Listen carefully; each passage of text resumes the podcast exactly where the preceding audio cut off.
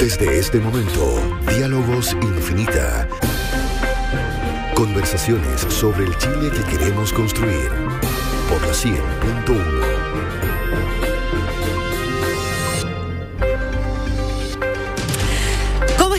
Muy bienvenidos. Comenzamos un nuevo capítulo de nuestros diálogos infinita. Hoy día la invitación es a conversar em, de un tema que está súper presente, a lo mejor no en el detalle de la demanda, eh, pero sí en el gran titular que muchos han sacado como una de las conclusiones relevantes, ¿verdad?, de las del, pedir eh, de la gente en, eh, en medio de esta crisis que está enfrentando el país, que es el tema de la dignidad. El tema del trabajo está tremendamente asociado al tema de la dignidad por distintas consideraciones, varias de ellas las vamos a estar conversando ahora. Eh, hemos hablado muchas veces, ¿verdad?, de que tenemos un mercado laboral que no necesariamente da cuenta de esos problemas que a la larga redundan en las debilidades que tenemos hoy día y que se han visualizado en torno a la dignidad. Cuando hablamos de las pensiones, hablamos también del mercado del trabajo.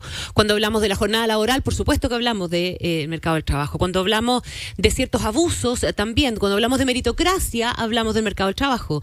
Cuando hablamos de, bueno, hay un sinfín. La, la, lista es muy, eh, muy larga y ese es el tema que queremos conversar hoy día. De lo doy la bienvenida a nuestros invitados de este, mm, de este programa. Andrea Repeto, ingeniero comercial de la Católica, magíster en Economía, PhD del, del MIT en Estados Unidos, directora también eh, de la Sociedad Latinoamericana de Economía, la CEA, miembro de la Comisión Asesora Presidencial de Expertos para la actuación de la línea de la pobreza y la pobreza extrema. Eh, hay una larga lista, ¿verdad? Directora también de políticas laborales de la Universidad eh, Adolfo Ibáñez, eh, presente también en el Consejo Fiscal, varias cosas en, que puedo hacer una lista muy larga. eso pasó cuando viejo. Se juntan cosas. o, cuando, cuando hace muchas cosas al mismo tiempo. También, Andrea, bienvenida, ¿cómo estás? Gracias, Claudio Zapelli, también PhD en Economía, pero en la Universidad de Chicago, economista de la Universidad República de la República Oriental del Uruguay. ¿Ah? Uruguay que dicen por ahí que hay muchos mirando el Uruguay hoy día, ¿verdad? A propósito del cambio que se viene, el nuevo oasis de América. Cuidado con eso. mejor no lo diga.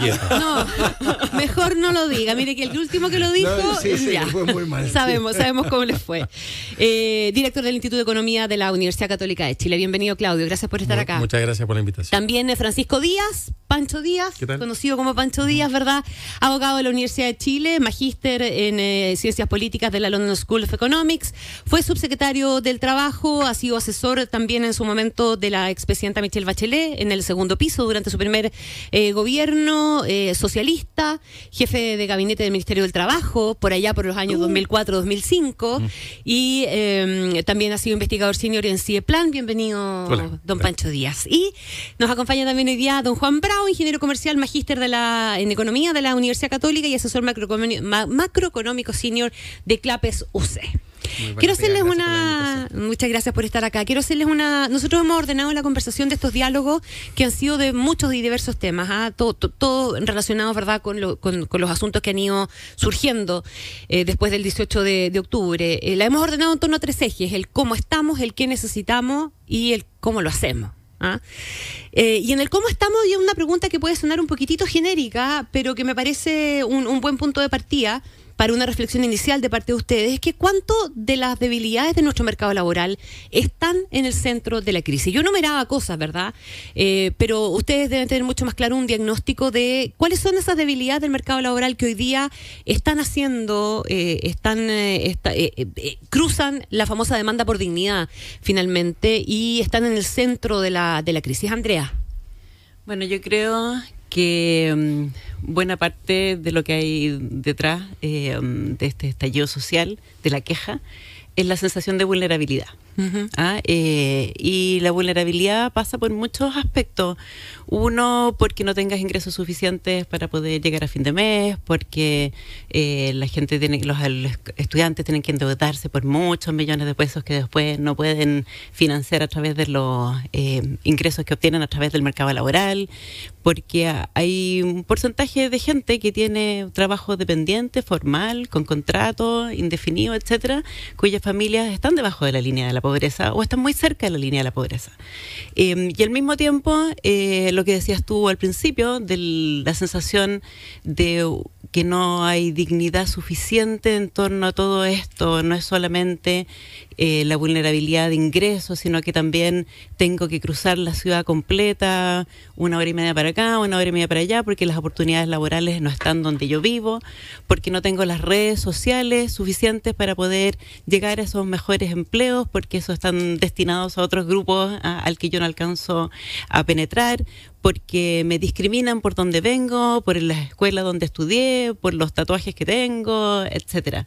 Entonces, yo creo que por cierto, como bien decías tú al principio, buena parte de esta sensación de vulnerabilidad, de que el Estado no eh, asegura un trato digno a todos, tiene que ver justamente con nuestras debilidades en el mercado laboral, que, que, las, que parte de la sensación de injusticia también pasa por ahí.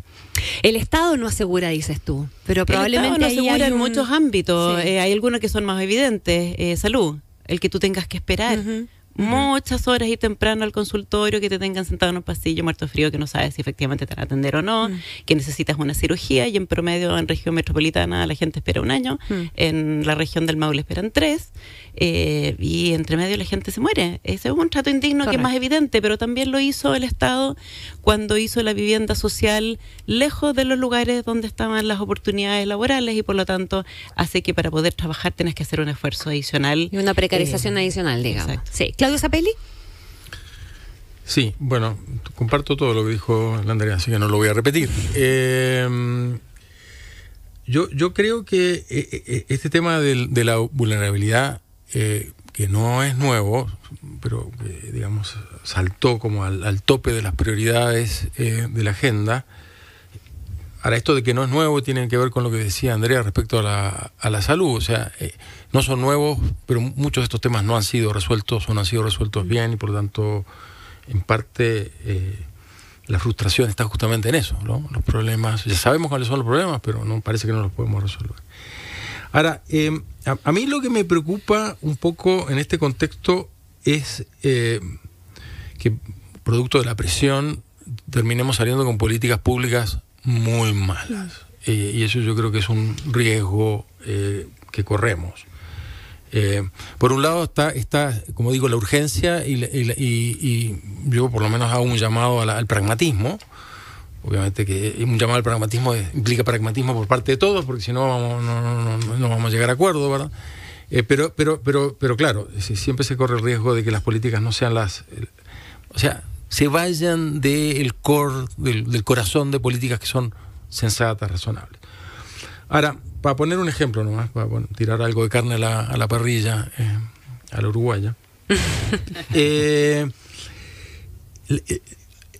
la preocupación respecto a la, vulnerabilidad es lo que llevó, por ejemplo, a la indemnización por año de servicio. La indemnización por año de servicio, yo creo que en general los economistas encontramos que es una mala solución para el problema de la vulnerabilidad porque em, no, no permite eh, el... Em,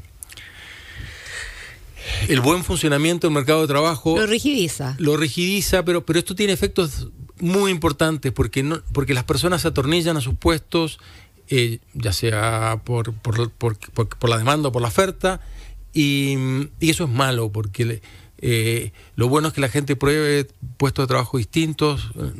Solo por casualidad el primer puesto de trabajo va a ser el ideal o el mejor o el que paga el mejor salario o en el cual uno está más satisfecho. Eh, el, mercado tiene que fluir porque eso lleva a que la gente esté mejor, porque eso lleva a mayor productividad eso, es, bueno en, muchos sentidos. Se pensó en su momento que el seguro de desempleo iba a resolver el, problema, pero no, no, lo hizo. Eh, yo creo que hoy por hoy tenemos una oportunidad con, el ingreso mínimo, no el salario mínimo, el ingreso mínimo, que ya se ha introducido.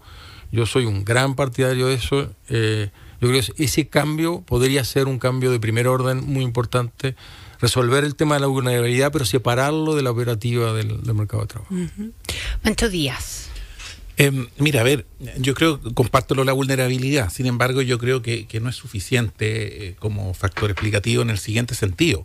Hay muchas sociedades, incluso latinoamericanas, donde la vulnerabilidad es tanto o peor que la que existe acá y no han tenido el nivel de estallido social con la masividad y también, debo decirlo, con la rabia y la destrucción y la violencia que es lo que hemos visto en Chile. Mm. Entonces, a la vulnerabilidad, que es súper relevante e importante y, ¿no es cierto?, necesario, eh, uno debe agregar otro factor más que explique por qué en otras partes no ocurre. Mi impresión es que aquí lo que ocurre es eh, la sensación de promesa incumplida. O sea, yo cumplí con lo que se me pidió en su momento y no estoy recibiendo lo que pensé que iba a recibir.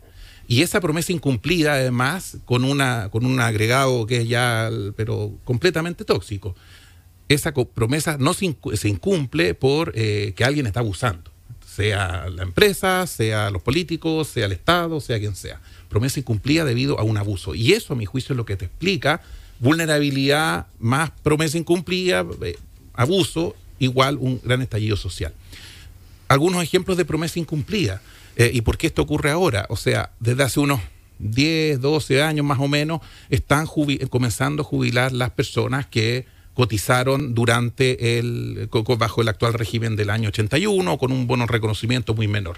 Y son las personas que, profesionales, profesores, periodistas, abogados, ciertos ingresos superiores al millón de pesos, qué sé yo, y están sacando 300, 350 mil pesos, menos de un 40%, un 30% en muchos casos de su último sueldo, que no les permite vivir, que tienen miedo a jubilarse. Y te dicen, pero ¿cómo? Si yo hice lo que me dijeron, ah, yo jugué las reglas, coticé, trabajé, fui responsable, ahorré, y sin embargo este sistema me deja en estas condiciones. Y esas personas tienen hijos, esas personas tienen nietos, que son precisamente los que se están manifestando en la calle. Algo de promesa incumplida teníamos también con el desborde eh, del 2011. Ah, el 2011, ¿no es cierto? La gran manifestación era una mezcla de yo estudio, recibo educación parece que no tan mm. buena, no me permite eh, movilidad social, quedo endeudado hasta la cabeza, ¿no es cierto?, por varios años, y, el sistema no cumple mi promesa. Fui responsable, estudié, incluso estoy dispuesto a endeudarme y aún así no consigo pega. Tercer eh, problema, mercado laboral. Eh, y esto yo sé que es como, como polémico decirlo, pero quiero que se entienda en su correcto sentido. Eh, si tú a una economía como la chilena eh, introduces cientos de miles de personas jóvenes, muy bien calificadas, inmigrantes, en un periodo muy corto de tiempo, evidentemente hay gente que no va a conseguir aquellos trabajos. y ahí tienes entonces, puedes tener explicaciones de, bueno, ¿Por qué la rabia acumulada? Fui, me formé, estudié, me endeudé y aún así no encuentro el trabajo que yo quiero.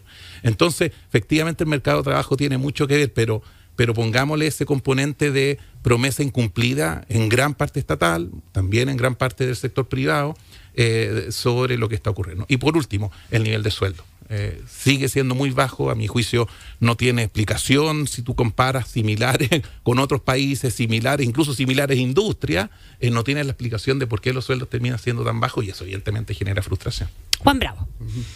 Sí, bueno, eh, comparto muchas de las cosas que aquí se han planteado. yo creo que efectivamente hay muchos temas del mercado laboral que tienen que ver con esta con esta crisis social y con las demandas que hay. Eh, por ejemplo, uno de los temas de las eh, principales que están en las demandas son las pensiones. Probablemente ese es el primero junto con salud, quizá. Eh, y el problema de pensiones, si bien hay bastantes cosas que corregir del sistema previsional propiamente tal. Eh, el problema de fondo probablemente de las bajas pensiones está más bien en el mercado laboral, en problemas que hay en el mercado laboral. Bajos salarios, ¿cierto? Eh, baja participación femenina por, por muchas razones, ¿cierto? Que generan lagunas, en fin. O sea, mucho de ese problema de pensiones en realidad se produce previamente en problemas eh, importantes que hay en el mercado laboral y que es importante corregir ahí el tema de las frustraciones, eh, lo que hablaba Francisco. En Chile, por ejemplo, eh, tenemos una tasa de subempleo por competencias que es del 30%. Eso significa personas con educación superior completa, pero que están en empleos de mediana o baja calificación. Entonces, claro, me dijeron que yo siguiendo un camino, que preparándome iba a tener un futuro mejor y resulta que después no fue así. Un 30% es una tasa muy alta. En la OCDE ese promedio es del 16%. Eh, y es más grave aún en Chile en el segmento de la educación técnico profesional superior. Ahí esas tasas están cerca del 50%, o sea, casi uno de cada dos de estudiantes que completan una educación técnica profesional resulta que están en empleo finalmente de mediana o baja calificación. Entonces ahí tenemos un componente de frustración importante que también está ligado al mercado laboral, ¿cierto? Que no está haciendo calces adecuados entre las demandas del sector productivo y la oferta formal formativa. O sea, lo que está entregando la oferta formativa claramente no está calzando con lo mm. que se está mm. demandando. Ahí hay temas importantes de nuestra arquitectura institucional, ¿cierto?, que están fallando. Eh, y otro, otro tema de frustración, por cierto, tiene que ver con la falta de meritocracia, eh, que, que, va un poco ligado a lo mismo. O sea, no la persona más calificada está entrando al puesto, sino que resulta que el que tiene más pituto, más contacto, es hijo de una persona que tiene más influencia. Obviamente que eso genera rabia, porque por lo mismo, o sea, me dijeron que yo preparándome, que siendo más esforzado, más productivo, me iba a ir mejor, y resulta que llega otro que tiene otras redes, que no es la persona más calificada, y consigue el puesto o consigue mejores oportunidades. Entonces, efectivamente, eh, hay temas eh, del mercado laboral, muchos, que hay que, hay que resolver y que son parte de este estallido social. Teníamos el desafío de resolver cosas del mercado laboral antes de esto, mm. ¿verdad? O sea, estábamos eh, en medio del debate, me acuerdo el otro día cuando hablábamos de medio ambiente, que estábamos hace nada hablando de electromovilidad y de esas cosas, y hoy día la agenda giró completamente. Antes de todo esto estábamos hablando de la necesidad de ponerse al día con la cuarta revolución industrial, la automatización, etcétera, etcétera. Esa es una conversación que no terminamos de tener, mm. yo creo que ni siquiera la empezamos, y claro, lo que ayer era la automatización, hoy día probablemente va a ser el trabajo, va a ser el empleo, ¿verdad? Frente a la posibilidad de que tengamos un desempleo de dos dígitos. Eh, ¿Eso creen ustedes que es una amenaza o que es una oportunidad para bueno, si tenemos que hacer la conversación en un contexto además en que estamos teniendo, vamos a tener, se supone, una conversación país sobre el Chile que queremos construir o la nueva constitución, como ustedes lo quieran poner. En el fondo, cada uno le pone la dosis de idealismo, de romanticismo o de pragmatismo que quiera. ¿Es un riesgo o es una oportunidad? Andrea, y, y, les doy la palabra libremente, ¿ah? después de como de la primera ronda más ordenada. A ver, yo creo, a mí lo que me preocupa es que esta coyuntura de necesidad de reactivación, que es muy cierta, muy válida, muy preocupante, se nos olvide que tenemos que hacer todo lo otro. ¿ah? Yo veo al gobierno súper eh, preocupado de las próximas 72 horas y no veo el diseño conjunto de la problemática que nos llevó a esta fractura social la coyuntura es crucial, o sea, el tener un desempleo alto es un problema gravísimo ¿ah? eh, y muchas de las cosas que se propusieron en estos días en términos coyunturales hacen sentido, eh, aliviar los problemas de ingresos de la familia, eh, reforzar el seguro cesantía, además poner más recursos en todo lo que pueda generar más empleo. Ah, me parece que está súper bien eso, hay que hacerlo, pero que eso no nos deje mm. de conversar de lo que hay que hacer después después. Eh, uno ve al gobierno, el ministro Briones dijo que esto era un goteo comunicacional. Yo tiendo a sospechar de que hay un goteo de ideas. ¿ah? Un día ves los 5.500 millones de dólares, al día siguiente ves al presidente entrando un bono, el día, el día que sigue viene el ministro Moreno de Obras Públicas renegociando el TAG. ¿Cómo nos estamos sentando todos juntos a este llamado, así como en el aire que se mm. hizo de que vamos a hacer una agenda todos juntos? El liderazgo tiene que ser del gobierno, que tiene que ordenar esta agenda, que tiene que empezar a proponer reparación de todo esto que hemos estado hablando, del mercado laboral, de la educación, de las deudas del CAE, de las pensiones, de la salud eso no lo estamos conversando. O sea, tuviste una negociación del mm, presupuesto que se, se, aprobó en el Congreso, apoyaron, etcétera, y la semana siguiente ya cambiaron todo solo. no lo conversaron con nadie y lo avisaron y después avisaron otra cosa y avisaron la siguiente. Yo me, a mí me preocupa es que se están demorando en hacer esto. ah, y las movilizaciones van a seguir. Ayer vimos a las tesis senior eh, trayendo así como nuevas, civil, nuevas cosas cívicas, así como un nuevo empuje a la idea de la movilización porque no hay nada que detenga la movilización hoy día. Ahí en la tele, en la pantalla que está ahí está mm. eh, Mario Deporte. A, a Renovación Nacional no le han movido la aguja con esto. Ah, entonces, yo creo que a mí es una preocupación lo que me genera esto, en que no se estén tomando así como ya y nos sentamos de una y que desaprovechemos la oportunidad. Que eh, porque estamos, porque cada día que pasa la coyuntura se vuelve más importante mm. y más profunda y mm. que puede ser más larga de lo que estamos anticipando. Hace un mes atrás, el 5 de noviembre, el Ministerio de Hacienda dijo vamos a hacer un paquete de 1.200 millones de dólares. Un mes después, 5.500. Y entre medio no hicimos lo otro. Mm. Eh, a mí esa es mi preocupación mayor de cómo se están manejando las cosas en el corto plazo. O sea, vemos, vemos una oportunidad en riesgo en el fondo. Mm. ¿Sí? O sea, yo creo que decididamente es una oportunidad. Lo vamos a saber después que salgamos del túnel, si es que se aprovechó o no se aprovechó, si, porque tiene que ver con lo que decía antes, ¿no? De que podemos salir de esto con muy malas políticas públicas este, y, y después tener que desandar el camino, vaya a saber por cuántos años, eh, tratando de desandarlo. Pero puedes caminar y masticar chicle al mismo tiempo en el sentido de hacerte cargo de la coyuntura, ¿verdad? Y retomar esa conversación pendiente eh, de, políticas públicas más de fondo, pensando en todas esas cosas que decíamos, se hablaban ayer y que hoy día se olvidaron en el fondo, ¿verdad? Porque hemos tirado ideas así como media, medias cosméticas y además contraproducentes en algunos casos, eh, yo creo que en eso están todos más o menos de acuerdo, no sé, la extensión de la, reducción de la jornada laboral eh, o, paliativos para algunas situaciones preocupándose a lo mejor mucho más de los empleos y del tipo de empleo del siglo pasado que del tipo de empleo del futuro, etcétera. ¿Cómo caminar y masticar chicle al mismo tiempo entonces aprovechar, pensemos que vamos a aprovechar la oportunidad. Pensemos en eso, pensemos positivo. Vamos a aprovechar la oportunidad. ¿Cuáles son, ¿Cuáles son las reformas? Y ya que nos gusta tanto hablar de las cosas estructurales, porque todo el mundo demandando temas estructurales, ¿cierto? Mm. ¿Cuáles son los, aspectos estructurales del mercado del trabajo entonces a los que deberíamos prestar atención y, empezar a, a, dialogar en torno a ellos? Pancho. A, ver, primero, no, no sé tan, tan, referido al mercado del trabajo propiamente tal, pero sí vinculado al tema de, las pensiones. O sea, yo creo que este, este goteo de ideas y goteo de, ideas, de iniciativa y qué sé yo, o sea, si hay algo donde tiene que haber un chorro grande y no un goteo, es la reforma eh, a las pensiones. Y yo creo que hasta a esta altura del partido, eh, poca gente eh, discute que, que eso va a, a incluir alguna dosis más grande, más chica de solidaridad, llámese transferencias, ¿no es cierto?, eh, intergeneracionales, eh, intergénero, eh, con la plata de ahora, no, no, no, incluso no, no de, de, de, rentas generales, sino que de, las cotizaciones de los propios trabajadores. O sea, ahí se rompe un, un tabú, un mito, un eh, una, una decisión de política pública de hace mucho tiempo en Chile, de la cuenta individual, ¿no es cierto? Y pasas a algún tipo de, insisto, de solidaridad. Yo creo que, por lo menos lo que he escuchado prácticamente todos los sectores políticos están, eh, incluyendo el gobierno, pendientes de. Yo creo que eso puede ser muy importante, entre mm. otras cosas porque mejora pensiones ahora ¿ah? y no en 30, 35 eh, años más. ¿ah? Y porque además le metemos más ahorro al sistema. Si con 10% de cotización era evidente que fuera cual fuera el sistema, no iba a funcionar eh, de la manera que debía porque era muy bajo ese nivel de, cotización.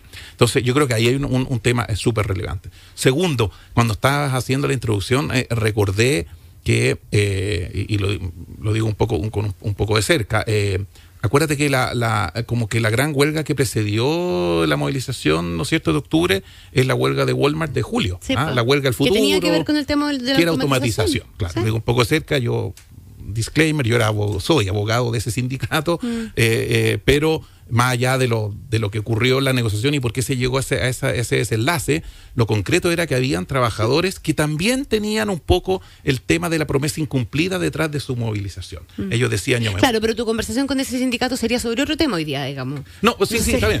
No, no, pero digo, para volver un poco a lo que tú decías, oye, ahora tratemos de arreglar las cosas. Ellos tenían algo promesa incumplida que la política pública no se estaba haciendo cargo y tampoco la empresa, evidentemente, por algo llegaron a huelga. Yo, mi promesa incumplía, yo trabajaba, llegaba temprano, me esforzaba, eh, me capacitaba, muchos de ellos fueron a estas certificaciones de, Chile Valora, se certificaban como panadero, como carnicero, como no sé qué cosa. Ah, y a la hora de los que llega la máquina, ¡pum! 20 gallos para afuera. Eh, es inevitable, ¿ah? no estamos como, ¿no es cierto?, como lo, lo, en Inglaterra. No vamos a romper rompiendo los telares. No, no, no era eso, pero ellos decían, está bien, está bien, decían, si somos sensatos, no queremos hacer eso, pero pero no mejoremos el diálogo, tratemos de sacar a la gente que se quiere ir y no a los que quieren seguir. Recapacitemos. en, el nuevo tema, abordemos la multifuncionalidad, evidentemente ya el carnicero del supermercado no, no, no, importa mucho, tiene que saber hacer otras cosas, abordemos el tema, que haga otras cosas, o sea, hay una, una conversación que estaba y que, que es súper dura, ¿ah? porque implica cambiar tus hábitos de trabajo, pero además posibles despidos. Entonces, ahí yo creo que tenemos un punto donde, como tú, decías, que podemos abordar. La automatización no tiene por qué ser, ¿no es cierto?, solo la amenaza de despido y abaratamiento de costo por un robot, sino que también puede ser oportunidades de reconversión, puede ser oportunidades de, que las personas aprendan, ¿no es cierto?, otros oficios, etcétera, etcétera, de mayor productividad para la empresa y eso eh, puede redituar en mejores ingresos para los trabajadores.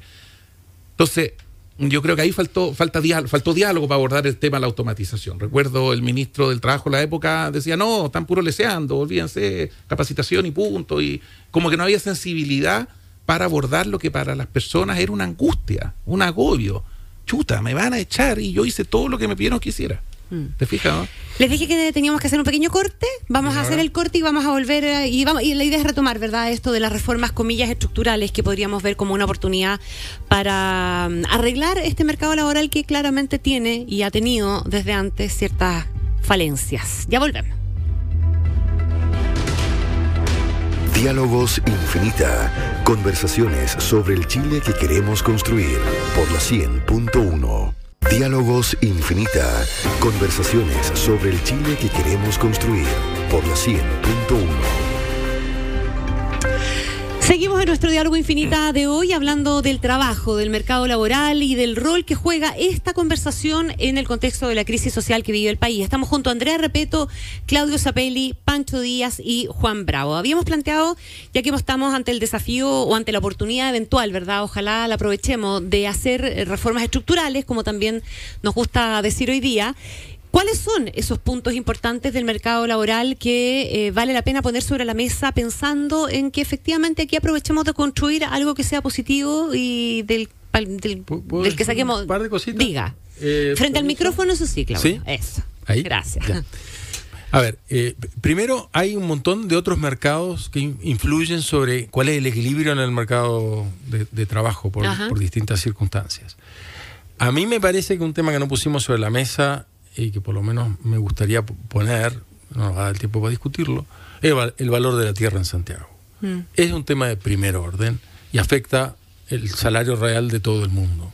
Eh, y tiene que ver con, la pobre conectividad que tiene Santiago y el valor de la tierra cuando hay buena conectividad, etcétera. Tiene una serie de consecuencias que yo creo que son importantes. A ver, importa en la calidad de vida de los trabajadores finalmente. Por supuesto. De ahí viene. Por supuesto, pero, pero la gente se encuentra con con el, problema de que si es que quiere buena conectividad no le alcanza para poner el pie y entonces, ¿verdad? Empiezan las frustraciones. Yo creo que ese, ese tema es importante y va, a ser más importante aún.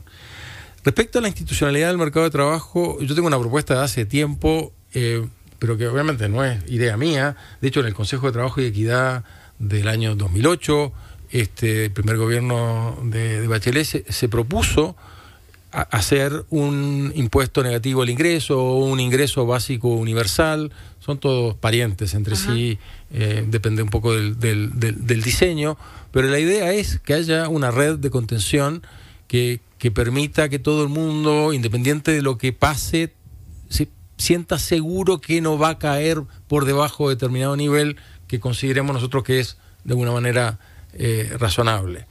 Ahora, el problema de esto, porque esto siempre suena como muy lindo, pero la gente se queda trancada con cómo se hace, es de que hoy por hoy la red que tiene eh, Chile, la red de protección social, está atomizada en cientos de, programas, algunos de los cuales tienen, comillas, dueño, en el sentido de que hay un grupo de interés que los protege. Em, nosotros no podemos, son, son, yo creo que son exactamente 386 que es un disparate, es imposible saber cuál es el efecto, no van a cumplir nunca el rol de ser una red efectiva, por supuesto que no van a dar seguridad. Entonces tenemos acá una política que funcionaría, el, ingreso básico universal, y la necesidad de reemplazar esta red inefectiva, inorgánica que hoy existe, que eso sí es un gran desafío y una gran tarea que yo espero que se Eso reforma el Estado. Sí. Otro tema más. Otro tema. Asociado también. Sí, Yo, yo también, un poco el, temor que me queda es que justamente con esta coyuntura que está bien, hay que, hay que, hay que sacar rápido, digamos, eh, soluciones para responder a, las demandas y, tratar, ¿cierto?, de, ir volviendo hacia hacia la normalidad, es que queden eh, las situaciones de largo plazo postergadas. Eh, y ahí una de las más cruciales, creo yo, tiene que ver con el contexto de cuarta revolución industrial, que algo mencionaba Francisco, ¿cierto?, respecto a lo que había pasado con Walmart eh, a mediados de este año. Eh, en, un contexto de cuarta revolución industrial, eh, aquí hay un cambio de paradigma que tiene que ver con que ya se acabó esa visión de que nos educábamos en los primeros años de nuestra vida y después nos dedicábamos a trabajar, sino que eh, pasamos a un contexto de necesidad de aprendizaje continuo permanente. Eh, la educación continua eh, es, es, digamos, el nuevo paradigma de este, de este contexto.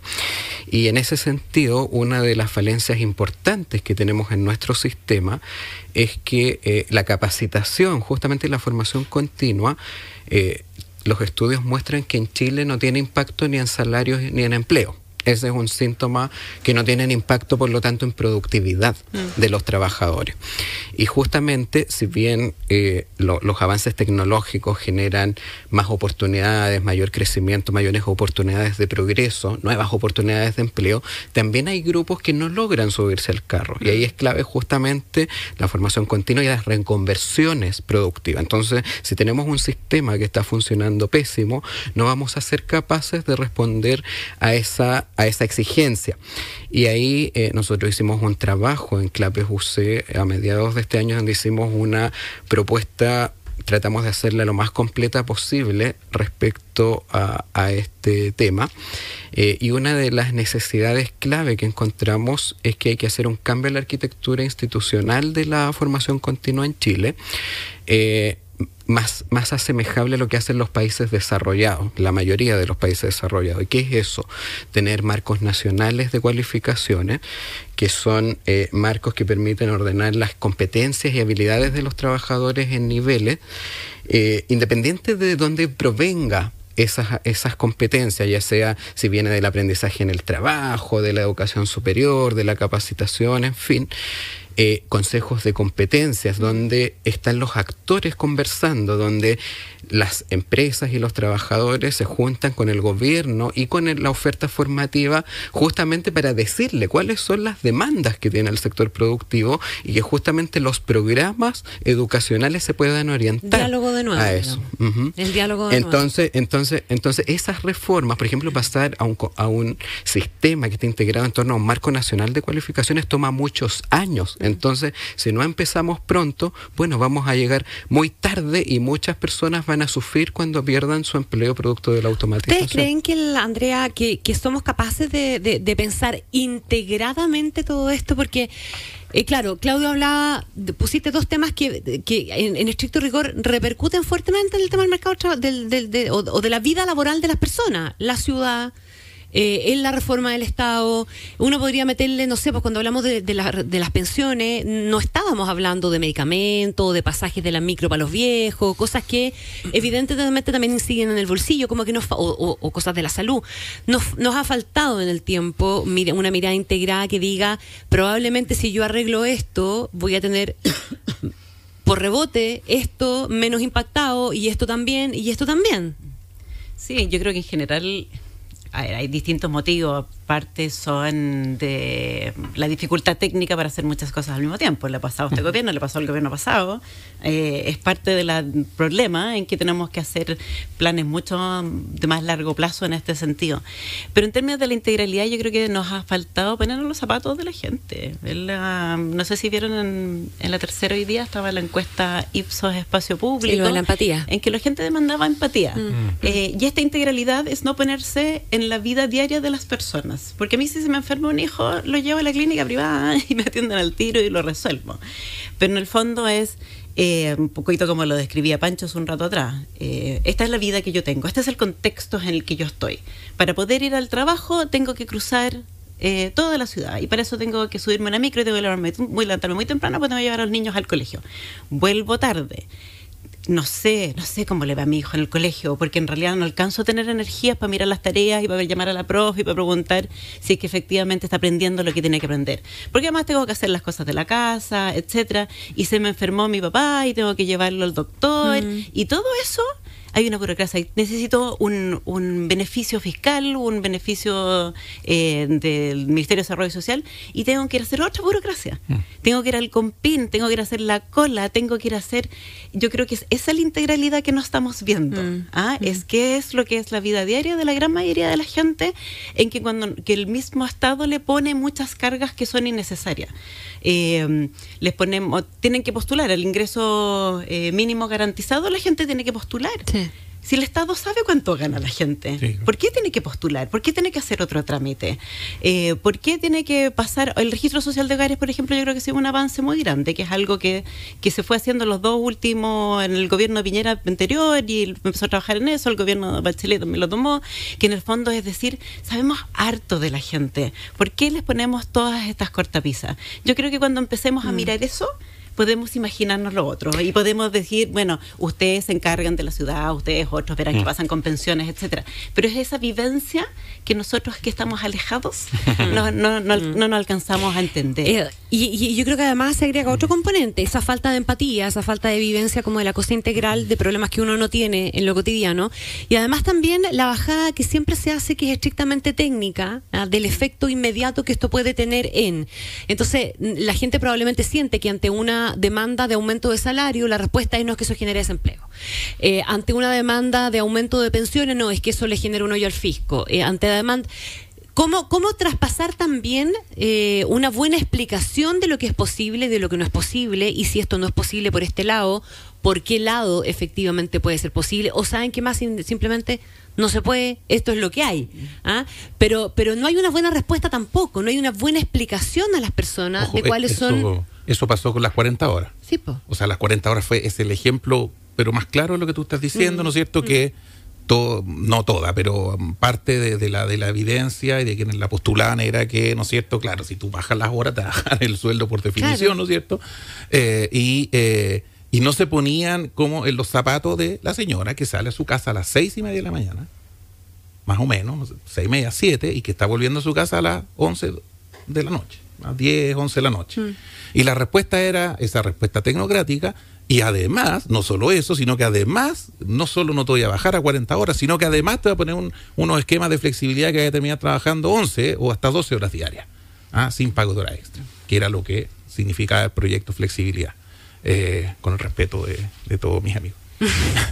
Eh, entonces, está bien, mira, pueden haber mil razones técnicas, que sí, que no, que más flexibilidad, que menos pero el mensaje que recibe la gente en su casa es que si ya no veo a mis hijos y estoy todo el día afuera, ahora ya va a ser el descampado más grande. Entonces, yo creo que las 40 horas, de hecho, trepó en la preferencia ciudadana antes del estallido social por eso. O sea, mm. ah, por, fin alguien está, hablándome de lo que yo sufro todos los días, ¿ah? que es que no tengo vida. Básicamente no estoy teniendo vida porque además prolifera trabajo fin de semana, prolifera trabajo distintas horas, etcétera, etcétera. Oye, y una, una cosa bien breve sobre que me, Claudio decía los temas de, del Estado y los beneficios, donde eso se, se, manifiesta de manera patente y luego con harta autocrítica. Y ya, yo fui subsecretario del Trabajo en capacitación. Eh, eh, en la capacitación, es decir, que el trabajador pueda, ¿no es cierto?, ir capacitándose a lo largo de su vida y ojalá ir trepando en ese marco cualificación que señala Juan, ¿no es cierto? Sentir que va avanzando en la vida, eh, es donde estamos, pero perdidos en absoluto. A mí lo que me tocó al menos era tratar de que el CENSE caminara bien y que no tuviera escándalo ni de falco y lo logramos pero de ahí viene el desve no este no es que, viene como lo recibimos era era horroroso. Habíamos tenido siete directores en seis años ese era como el estado pero ahora que ya está y que más o menos camine, que este gobierno también lo, lo ahora yo creo que falta esa mirada integral y que un trabajador sienta que si entra a una empresa, en 15 años va a haber subido algo, va a haber aprendido algo, va a ser valorado de alguna forma. Si no, la cohesión social se te da a las pailes. Si algo aprendimos en este estallido es que la cohesión social, esa cosa tan etérea y abstracta, es crucial. Cuando no hay cohesión social, o sea, cuando tú no tienes sentido de pertenencia a la sociedad que participa, lo. ¿Cuánto hay que pedirle al Estado y cuánto hay que pedirle al mercado, pero visto en la lógica de los empresarios, de quienes dan empleo finalmente y de quienes participan eh, como contraparte de mucho? Porque el Estado fija regla, es empleador también, ¿verdad? Pero también están los privados, también están las empresas que dan trabajo. Eh, ¿Cuánto, falta también que contribuya la empresa? Después de la crisis social vimos, ¿verdad?, que muchos empresarios salieron a decir, no, yo de aquí en adelante voy a pagar como ingreso mínimo garantizado 500 mil pesos. Y muchos dijeron, se podía porque no lo hicieron antes. Pero bueno, independiente de eso, hay algo más que las empresas pueden hacer. No todo tiene que venir estrictamente desde el Estado, ni tiene que eh, adaptarse como una cuestión que rigidice, sino que puede haber otro tipo de voluntades. ¿Qué, debiera ser Estado y qué debiera ser empresa en en esta situación? Eh, yo creo, a ver, sí, claro, algunas cosas obviamente que tienen que estar reguladas, pero por ejemplo, claro, todo lo que tiene que ver con los comportamientos éticos.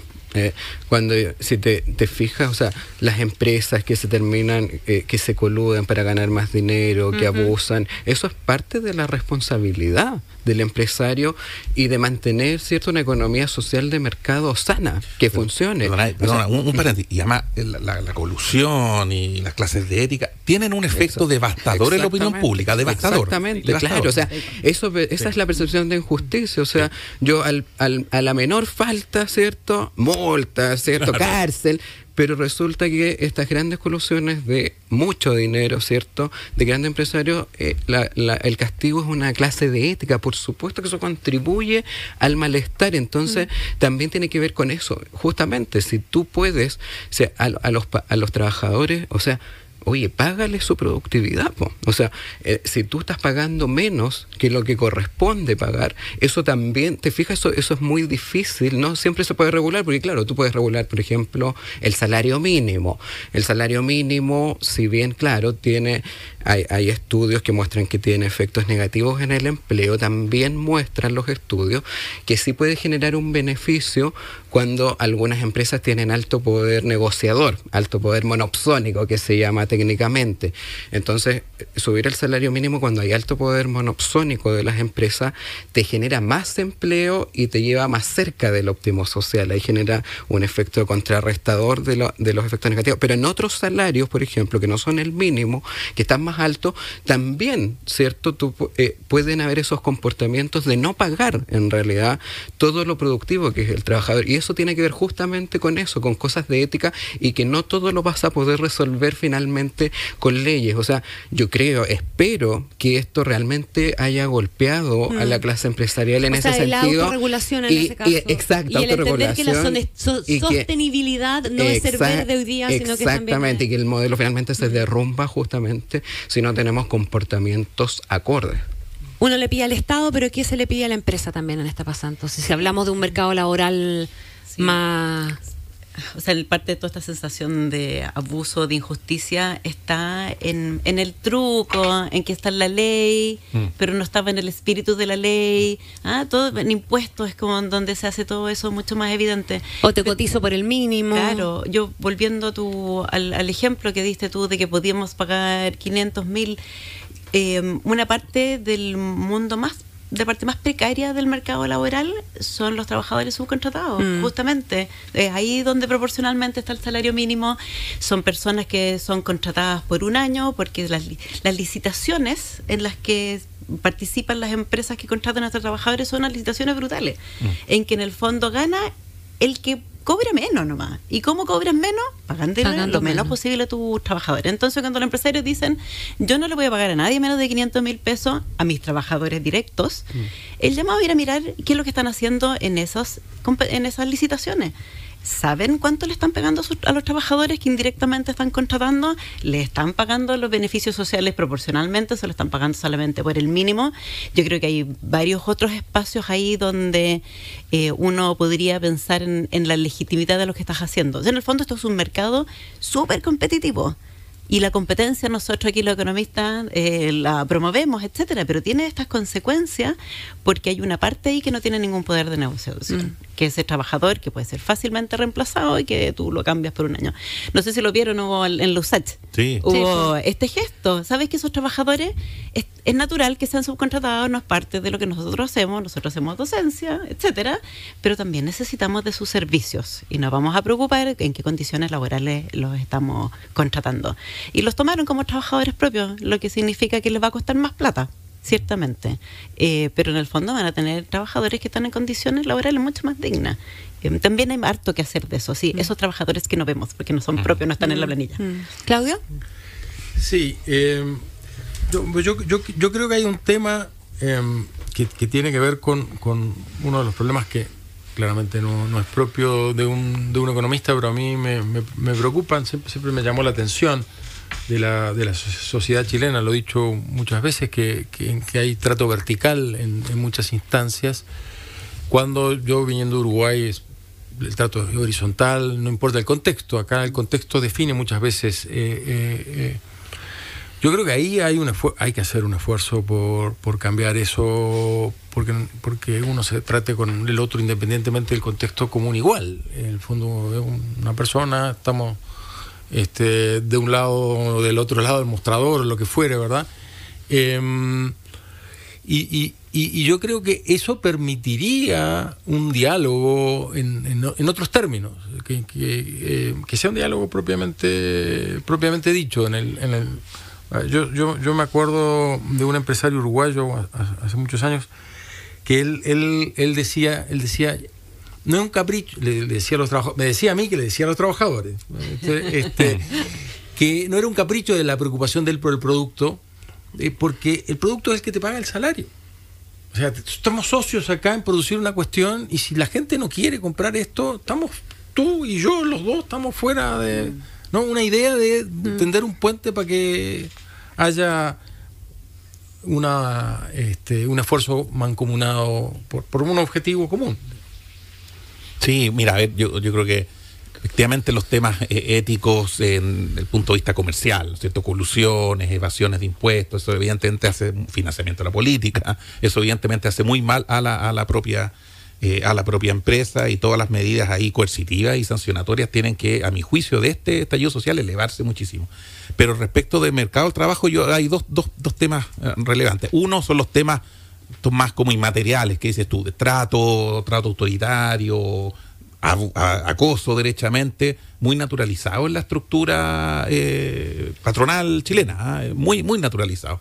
¿ah? Ah, y a nivel de mandos medios, incluso cualquiera, ¿no es cierto?, que llega y, como dicen vulgarmente, rotea y, trata mal a cualquiera, al que está por abajo de él. Eso es muy grave. Y segundo, es los temas materiales, eh, salariales, el abuso del subcontrato eh, es, es, es permanente. Eh, el abuso de, pagar menos sueldos, menos que incluso que la productividad, hay una apropiación de renta, incluso un rentismo de parte de aquel empresario. Y también, y permítanme decirlo, yo me dedico a, defender trabajadores en tribunales.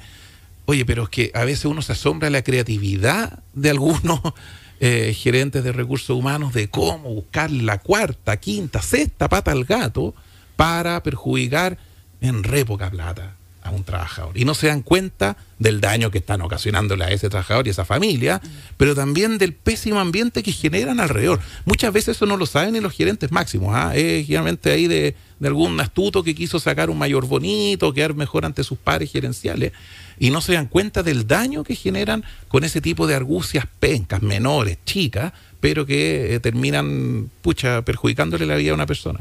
Déjeme preguntarle por una cosa que es más coyuntural, que puede tener también consecuencias, porque veíamos, ¿verdad?, que en la coyuntura que se va a generar con un mayor desempleo hay un riesgo para que eh, analicemos los temas más de fondo, eh, para, para hacer esos cambios. Pero, ¿Qué herramientas pondrían ustedes sobre la mesa particularmente para enfrentar esta coyuntura y no permitir que se abran espacios abusivos también, verdad? Porque a veces pasa, o sea, cuando la gente está sin pega, probablemente está disponible a trabajar por menos, en horarios complicados, etcétera, etcétera. Eh, ¿qué, qué, cosas podemos hacer para mantener esto y acotarlo estrictamente a un tema coyuntural y no dejar que finalmente nos contamine? Eh, esta conciencia que se está instalando mayor de que aquí hay una cuestión que hay que arreglar, que es de fondo y que no tiene solamente que ver con aspectos eh, del mercado del trabajo solamente, sino que también con la ciudad, con el medio ambiente, con la educación y con las muchas otras cosas que, que integradamente hacen que todo camine mejor, digamos, ¿verdad? Pero en lo concreto respecto al mercado laboral, ¿qué herramientas hoy día podemos poner eh, para esta coyuntura que no intervengan en el debate de fondo, que no lo interrumpan, que no lo echen a perder? ¿Qué te estás imaginando tú con esa pregunta? No me imagino volver al PEN y al POG, ponte tú, y que eso se transforme en una cuestión más permanente, eh, o que no tengamos cuidado en que aquí no haya una ahí precarización el ingreso básico universal es mucho mejor medida que el PEN y el POG, bueno, que es una cosa puntual. Y, es más permanente. Y es más permanente, tienes una política que trata de resolver el problema. Y queda instalada en el tiempo. Por eso, básicamente. Mm. Ojo, a ver, mira, hay algo experiencia. Cuando hubo catástrofe, el terremoto del 2010, incluso antes, a mí me tocó lo que ocurrió en Copiapó, después el tsunami en, Coquimbo. Eh, de, que antes ocurría esta catástrofe y métale programas de empleo. Mm. En Concepción llegaron a haber 40.000, 50.000 programas de personas en programas de empleo bastante poco productivos, de, etcétera. Eh, y, pero poco a poco se fue mutando. Por ejemplo, yo creo que era una buena política, súper acotada en el tiempo. Durante seis meses tú vas donde un pyme y le dices, usted, ok, Ministerio de Economía, usted se le, le saquearon su restaurante, ok, ahí tiene, pum, capital para que lo, lo levante y llega al CENSE, Ministerio del Trabajo, y aquí tiene un bono de retención de mano de obra durante seis meses o tres meses o lo que sea, nosotros le vamos a pagar la mitad del salario mínimo a todos los trabajadores para que no los eche. Entonces, tienes algunas cosas de esas. Ya se anunció otra cosa de con el seguro cesantía, que no tuvo buena experiencia el 2010. Se intentó algo muy parecido con la crisis el 2009. pero con la crisis nos demoramos mucho. No la, ley, la ley se demoró y, la ley salió cuando ya la ley salió seis meses después. cuando ya estábamos ah, reactivando. pero, pero ahí puede ver, pero ahí tienes dos medidas, ¿no es cierto? Más el ingreso garantizado, un bono de retención de mano de obra y este tema del seguro cesantía. Eh, yo creo que puede ayudar a salir mejor de, de, esta crisis, porque si, si llegamos con 10% de desempleo a, invierno el próximo año, ahí vamos a estar en problemas. Y yo quisiera retomar algo que dijo Juan también, que en el fondo es el punto de la productividad que hemos estado discutiendo por los últimos 15 mm. años y no hemos podido avanzar demasiado. En que también en este mismo, en esta coyuntura, tú puedes ir a hacer cosas en capacitación que son mucho más focalizadas. Eh, si bien el CENSE, la franquicia tributaria, parece súper mal en los estudios, como contaba Juan, hay grupos los que trabajan con personas en vulnerabilidad, sobre todo con jóvenes en riesgo social lo hacen muy bien. Y la manera que funciona el Estado con ellos es que les da plata por un año y hacen un convenio y no tienen estos contratos plurianuales en que saben que van a poder financiar en la infraestructura, en poder eh, crecer, etcétera. Yo creo que podemos partir por eso. De hecho, la reforma al CENSE que eh, ingresó al el gobierno, ingresó hace poquito un proyecto al Congreso, eh, es, bien interesante en este sentido. ¿Ah? Y yo creo que en el fondo, si uno puede apurar esos pedacitos, mm. justamente ir donde hay más vulnerabilidad donde ya sabemos que lo hacen bien, podemos empezar a complementar eh, esta coyuntura, que en general también significa resolver problemas de más largo plazo, que son los que lo hacen bien en estos, en estos contextos eh, que son difíciles de replicar, pero tienen un contrato con el Estado que no es muy favorable para que puedan hacer la pega de, la manera que necesitamos que la hagan. ¿Se esperarían ustedes algún, o, o son capaces de visualizar cuál puede ser efectivamente el golpe en el empleo y cuánto pueda durar el golpe en el empleo a partir de esto? Claudio. Juan, perdón, perdón, sí. Sí, eso, eso hay que tener, ojo, yo creo que la variable eh, clave a mirar para ver el impacto de esto en el empleo, más que la tasa de desempleo, es la creación de empleo asalariado privado. Ahí sí debiéramos ver, dadas estas magnitudes de caída en el producto, claro, no, uno estaría pensando en pérdidas de empleo asalariado privado en torno a 200.000 puestos de trabajo, que es bastante. Pero claro, hay que tener cuidado con las proyecciones de tasa de desempleo que se están haciendo de aumentos muy rápidos hacia tasas del 10%, eh, y eso por dos motivos. Lo primero es que para llegar a eso tenemos que tener caídas del empleo total, de en torno al 2% anual, que son más o menos 170 mil empleos, pero del empleo total, no solo de los empleos asalariados privados. Y lo que hemos visto en episodios anteriores es que empleos como el trabajo cuenta propia o el empleo asalariado público tienden a contener las alzas en el desempleo. Ese es un primer factor. Y lo segundo es que la fuerza de trabajo, o sea, las personas que desean participar del mercado laboral, probablemente también se va a desacelerar y por lo tanto esas personas no, no se contabilizan como desocupadas. Eh, un ejemplo, ya lo vimos en, en las noticias de esta semana, eh, tuvimos por primera vez en octubre una salida neta de inmigrantes. O sea, salieron más de los que entraron. Entonces, por ese lado, va a ir disminuyendo también la presión sobre la fuerza laboral. Lo que planteaba Pancho. Claro, y propiamente, y la gente interna también, muchos se desisten de buscar trabajo, se desalientan, entonces también hay personas que salen de la fuerza laboral. Entonces, yo creo que ambos factores eh, contribuyen a que la tasa de desempleo no, no suba tanto. Si bien, entonces, e, esta crisis va a afectar al empleo, pero el indicador donde lo vamos a ver más eh, nítidamente es la creación de empleo asalariado privado. yo, iba a decir algo muy parecido, en el sentido de que no, nos obsesionemos con la tasa de desempleo porque podemos puede pasar algo y, que la tasa de desempleo no capture, como por ejemplo que la gente que queda desempleada se retire de la fuerza de trabajo por frustración y demás. Eh, es tan preocupante que se esté quedando en la casa que, que esté buscando empleo. Entonces hay que, eh, hay que, hay que focalizarse en el empleo total. Ya, perfecto. Quiero agradecerles mucho por haberse tomado el tiempo de estar con nosotros en este diálogo infinita. Andrea Repeto, a Claudio Zapelli, a Francisco Javier Díaz, a Pancho Díaz y a Juan Bravo. Que tengan un excelente día. Muchas gracias. ¿eh? Muchas gracias. gracias. gracias. Fue Diálogos Infinita. Conversaciones sobre el Chile que queremos construir por la 100.1.